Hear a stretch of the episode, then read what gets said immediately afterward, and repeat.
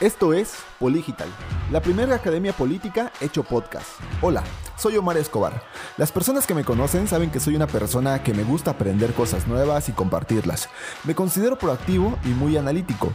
Y en este podcast quiero compartirles temas de marketing político, visión de ciudad y gestión pública. Estudié ciencia política y una maestría en gestión pública y marketing político. Doy clases en diversos temas, pero es tanto mi gusto por enseñar que no quise perderme la oportunidad de crear este podcast específicamente para ti. El primer paso si quieres convertirte en un líder político es profesionalizarte. En estos capítulos no hablaremos sobre posturas ideológicas, más bien aprenderás a comprender todos los elementos indispensables que necesitas saber si una parte de tu vida la quieres dedicar a la política. Buscaremos a personas que puedan acompañarnos en este camino de quienes tú podrás aprender en estos episodios. Desde hoy ya puedes considerarte Poligital. Bienvenido a esta gran comunidad. Bienvenidos a este episodio de Poligital. Mi nombre es Omar Escobar y vamos a platicar sobre cuál es la agenda de los ganadores. ¿Qué es lo que tienes que entender para poder diseñar una agenda ganadora? Bien, lo primero que debemos de entender es que una votación o una elección es la guerra de los votos. Ninguna estrategia cuenta, ninguna campaña cuenta si no podemos hacer que la gente vaya a votar. Y para eso obviamente hay diferentes estrategias. Primero, ¿qué es lo que yo te recomiendo? Una persona que quiere tener una agenda ganadora debe de partir de lo más importante, de elaborar un diagnóstico. Este diagnóstico puede partir, puedes empezar analizando las últimas tres votaciones. ¿Cuál es la tendencia del voto en los últimos tres procesos electorales? También debes de identificar cuál es la tendencia del voto actual, cuál es tu competencia política y ¿Cuál es el contexto político o el escenario municipal o a nivel distrital? ¿no? De quiénes son los diputados locales y diputados federales. Todo esto te va a dar primero, primeramente una connotación real de en qué territorio estás parado. Cada territorio se define de diferentes formas. Hay diferentes actores, hay diferente oposición, hay diferente tendencia y al final de cuentas de lo que se trata esto es una lucha por el territorio. Una vez que comprendes esto, tienes que identificar también el número de viviendas. Supongamos, en, un municipio hay 16.000 viviendas. Tienes que sacar también cuántas personas van a votar. De ahí, por ejemplo, podemos tener un, municipio con 50.000 habitantes, pero que solamente van a votar 36.000, ¿no? Por ejemplo, que tienen cuentan con una credencial para votar. Eso va a ser importante porque lo que vamos a identificar a partir de ahí, de todos estos datos, vamos a identificar un número exacto de cuántos votos necesitas para ganar. Y eso se lo vamos a comunicar al equipo de campaña. Una vez que tienes ya identificado cuál es el número exacto de votos que tú buscas para poder ganar una elección, entonces sí, vamos a hacer un levantamiento de información. Este levantamiento de la información te va a servir para cuatro cosas. Primero, para identificar de forma demográfica cuál es la segmentación a la que nos vamos a dirigir. ¿Quieres hacer una campaña dirigida a los jóvenes? Si quieres hacer una campaña dirigida a las mujeres, si quieres hacer una campaña dirigida al tema de seguridad, de, este, de servicios públicos, necesitamos saber primero a quién le estamos hablando, a nuestra parte demográfica, edades, sexos, ubicaciones, que va a ser nuestra segmentación. El punto número 2 va a ver, tiene que ser con la tipología. Es decir, con qué tipos de contenidos vamos a realizar. Si la mayoría va a ser fotos, si va a ser video, si va a ser por historias, si va a ser por este, lonas espectaculares, cuáles van a ser nuestros contenidos que vamos a crear. ¿no? Vamos a visitar un canal de televisión, radio, dependiendo de nuestro territorio, es lo que vamos a generar de contenidos. El tercer punto tiene que ver con las propuestas o el mensaje. ¿Cuál es el principal problema que existe en tu comunidad? Cuál es este el, tema más prioritario que se debe de atender o con mayor urgencia. Este, si vamos a atender el problema de la seguridad, si vamos a hablar del tema de servicios públicos, de alumbrado, de agua potable, cuál es el principal problema. Y finalmente vamos a ver cuáles son los comportamientos de nuestra audiencia para así identificar los canales. ¿Dónde está nuestra audiencia? ¿Dónde se reúne? Se reúne en los espacios públicos, se reúne en los mercados, se reúne en las avenidas, em, en, en las redes sociales. ¿Dónde está nuestro público? Todo esto con la finalidad de que nuestro mensaje llegue al centro de la mesa, al lugar en el que la gente llega a comer con su familia y empieza a platicar, necesitamos que el mensaje de nuestro candidato esté precisamente en esa mesa. Esto que te acabo de comentar tiene que ver con el diseño del personaje y del mensaje. Entonces, te decía yo, son cuatro puntos y si quieres saca una libreta y un lápiz y anótalo. La demografía te va a dar la segmentación, la tipología te va a dar los contenidos y las propuestas te va a dar el mensaje y los comportamientos de tu audiencia te va a dar los canales. Ahora, ya que tienes identificado esto, vamos a construir un personaje atractivo. Un personaje, imagínate allá en la Roma antigua, cuando salían los, este, las obras de teatro, la gente salía a actuar y salía con una máscara. Se ponía una máscara porque era la máscara que estaba frente a su audiencia. Y ahí se convertía en una persona que estaba para ese momento y para ese lugar, ¿no? Que era la, la parte escenográfica. Ahora, eso mismo vamos a hacer nosotros a construir con un, con un candidato político. Vamos a construir un personaje y un mensaje. ¿Sale? Entonces van a ser tres cosas. Personaje, mensaje y canal. ¿Correcto? O propósito. Ahora, ya que tenemos identificado cómo va a ser nuestro personaje, o sea, quién, qué va a ser, eh, cuál es la imagen pública, vamos, del, del político, ¿de dónde, ¿de dónde obtenemos esto? Bien, pues del levantamiento de la información. Por ejemplo, ¿quiénes son los que votan en esa sección o en esa área? ¿Cuáles son sus preferencias políticas? Y eso lo podemos identificar con la pregunta haciendo un diagnóstico o levantando una encuesta y preguntando con cuál partido te identificas más. También debemos identificar en la audiencia quién de los candidatos es al que recuerda más, cuál está en su top of mind. También podemos identificar la percepción de los candidatos.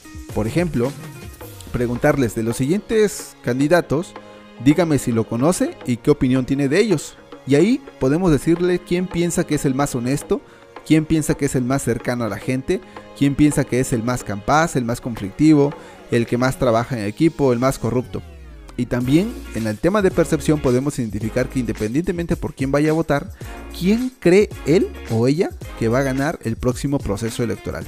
Eso nos va a ayudar también a identificar eh, tendencias de voto o percepciones del voto, porque a lo mejor en cierto territorio puede decir, ah, sí, yo voy a votar por él, pero el que va a ganar va a ser él, ¿no? Hay veces que la tendencia ya está muy marcada y la gente piensa eso. Eso también debemos de identificarlo.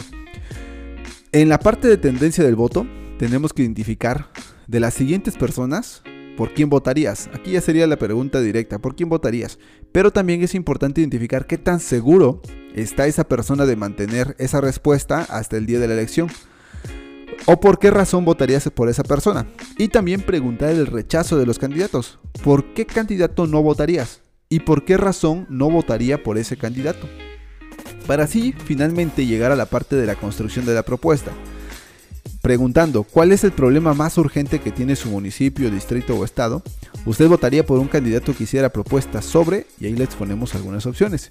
Y respecto a quién debería ser presidente municipal, diputado, gobernador o presidente, usted prefiere que sea, y ahí también le damos ciertas opciones.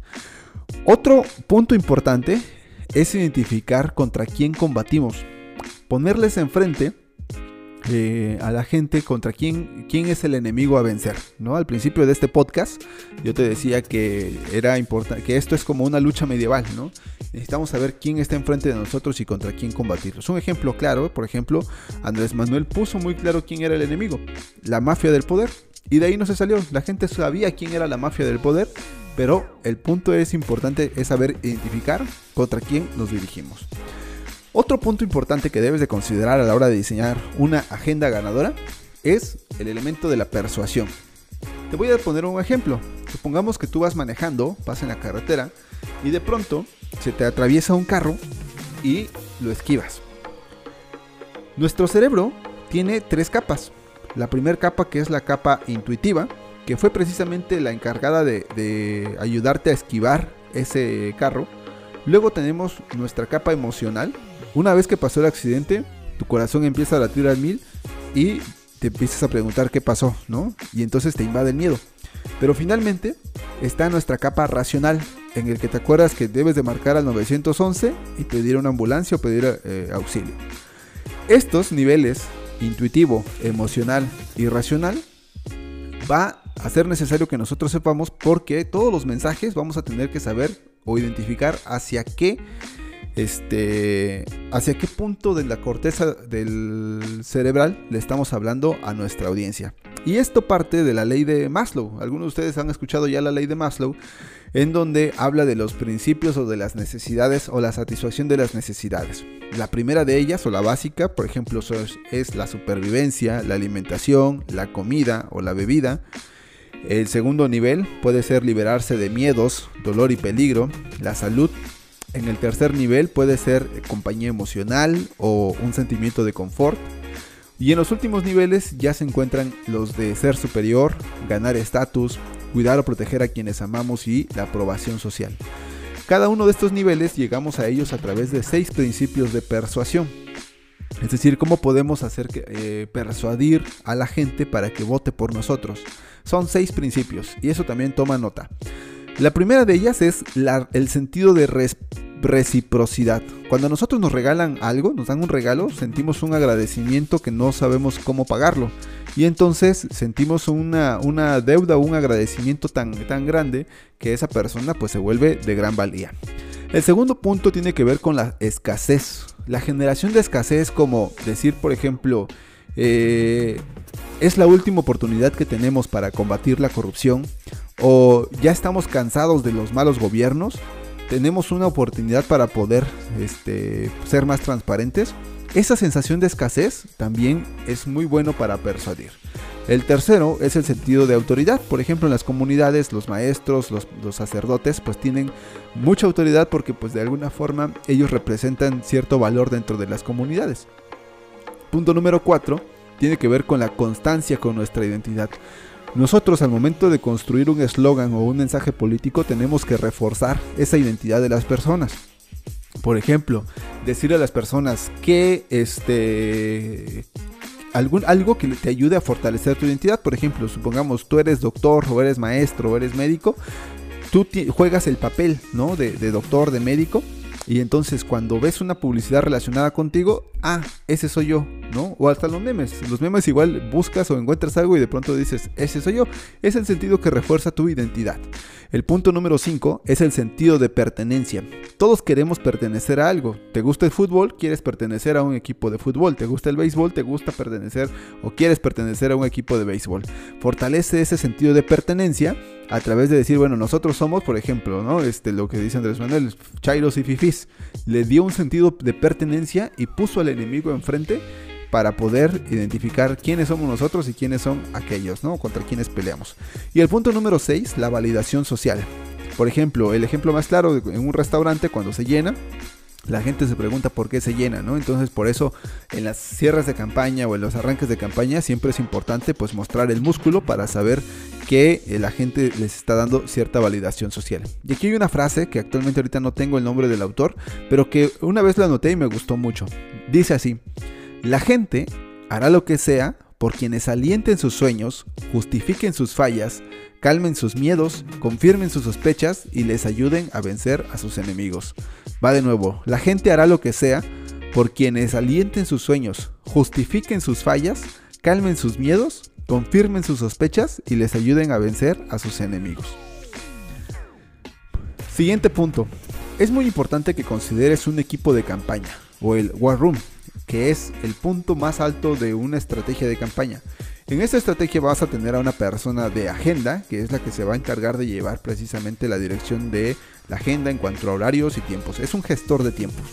Antes de continuar, lo que quiero decirte en el punto de, eh, del equipo de campaña, ¿para qué está el equipo de campaña o cuál es el objetivo del equipo de campaña? El objetivo es que dejen al candidato ser candidato.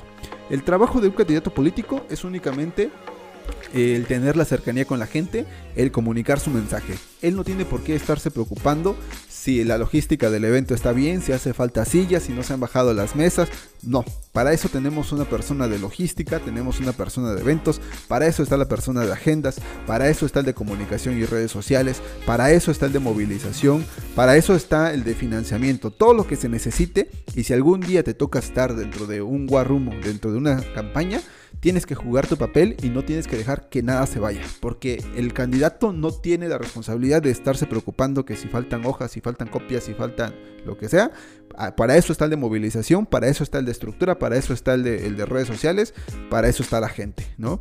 Por eso es importante que aunque tengas amigos, si tú eres el candidato y tienes amigos que quieres involucrarlos, siempre que sea responsable con estas tareas, inclúyelos. Si no, de preferencia, busca a alguien que pueda ayudarte y que sea responsable en esta parte. El siguiente punto que te quiero dar es la importancia de la fotografía, del diseño, del storytelling y del video. El storytelling es el mejor, la mejor forma de discurso político. Anteriormente el discurso político podría llegar a durar 5, 10, 20 horas. Lo que yo te digo es que puedes durar un minuto, pero si en ese minuto contaste una historia que conectó con la gente, estás del otro lado. Cuenta historias. Recuerda siempre contar historias. La fotografía. La fotografía, por ejemplo, te voy a dar algunos tips nada más porque, por el tiempo. Eh, por ejemplo, si vas a saludar a un niño, a una persona con, eh, con menor estatura que tú, algunos lo que hacen es agacharse. Es incorrecto. Lo que tienes que hacer es bajarte al nivel de él, de, ya sea de conclillas, y saludarlo. ¿Sale? Saluda a todas las personas que puedas y mírale a los ojos. Hemos encontrado luego fotografías en donde la gente está saludando, el candidato está saludando a la gente y está mirando para otro lado. Cada que saludes a una persona, la dirección de tu mirada debe de ser a la persona que está saludando. En el tema de video, es importante que también en video cuentes historias. Y aquí es importante que sepas en qué canales lo vas a distribuir y en dónde lo vas a poner. Tienen que ser videos que incentiven la emoción e incentiven la sensación de triunfo. ¿Correcto? Y finalmente también el diseño gráfico ha tomado un papel muy preponderante porque al final de cuentas el diseño lo que hace es una parte de comunicación visual e identidad gráfica. La parte de los colores es muy importante más allá del color del partido porque genera identidad con la campaña propia. Y bueno, pues finalmente, y a lo mejor este tema es para otro podcast, el tema de la campaña digital. En redes sociales, pues ya también es casi lo mismo lo que se vive de forma analógica que lo que se firme de forma digital, pero pues yo creo que este que eso será motivo de otro podcast, del siguiente episodio. Pues muchas gracias, me dio mucho gusto estar el día de hoy con ustedes. Mi nombre es Omar Escobar. Síganos en Instagram, estamos como Poligital y este y chao. Nos vemos en el próximo episodio. Bye.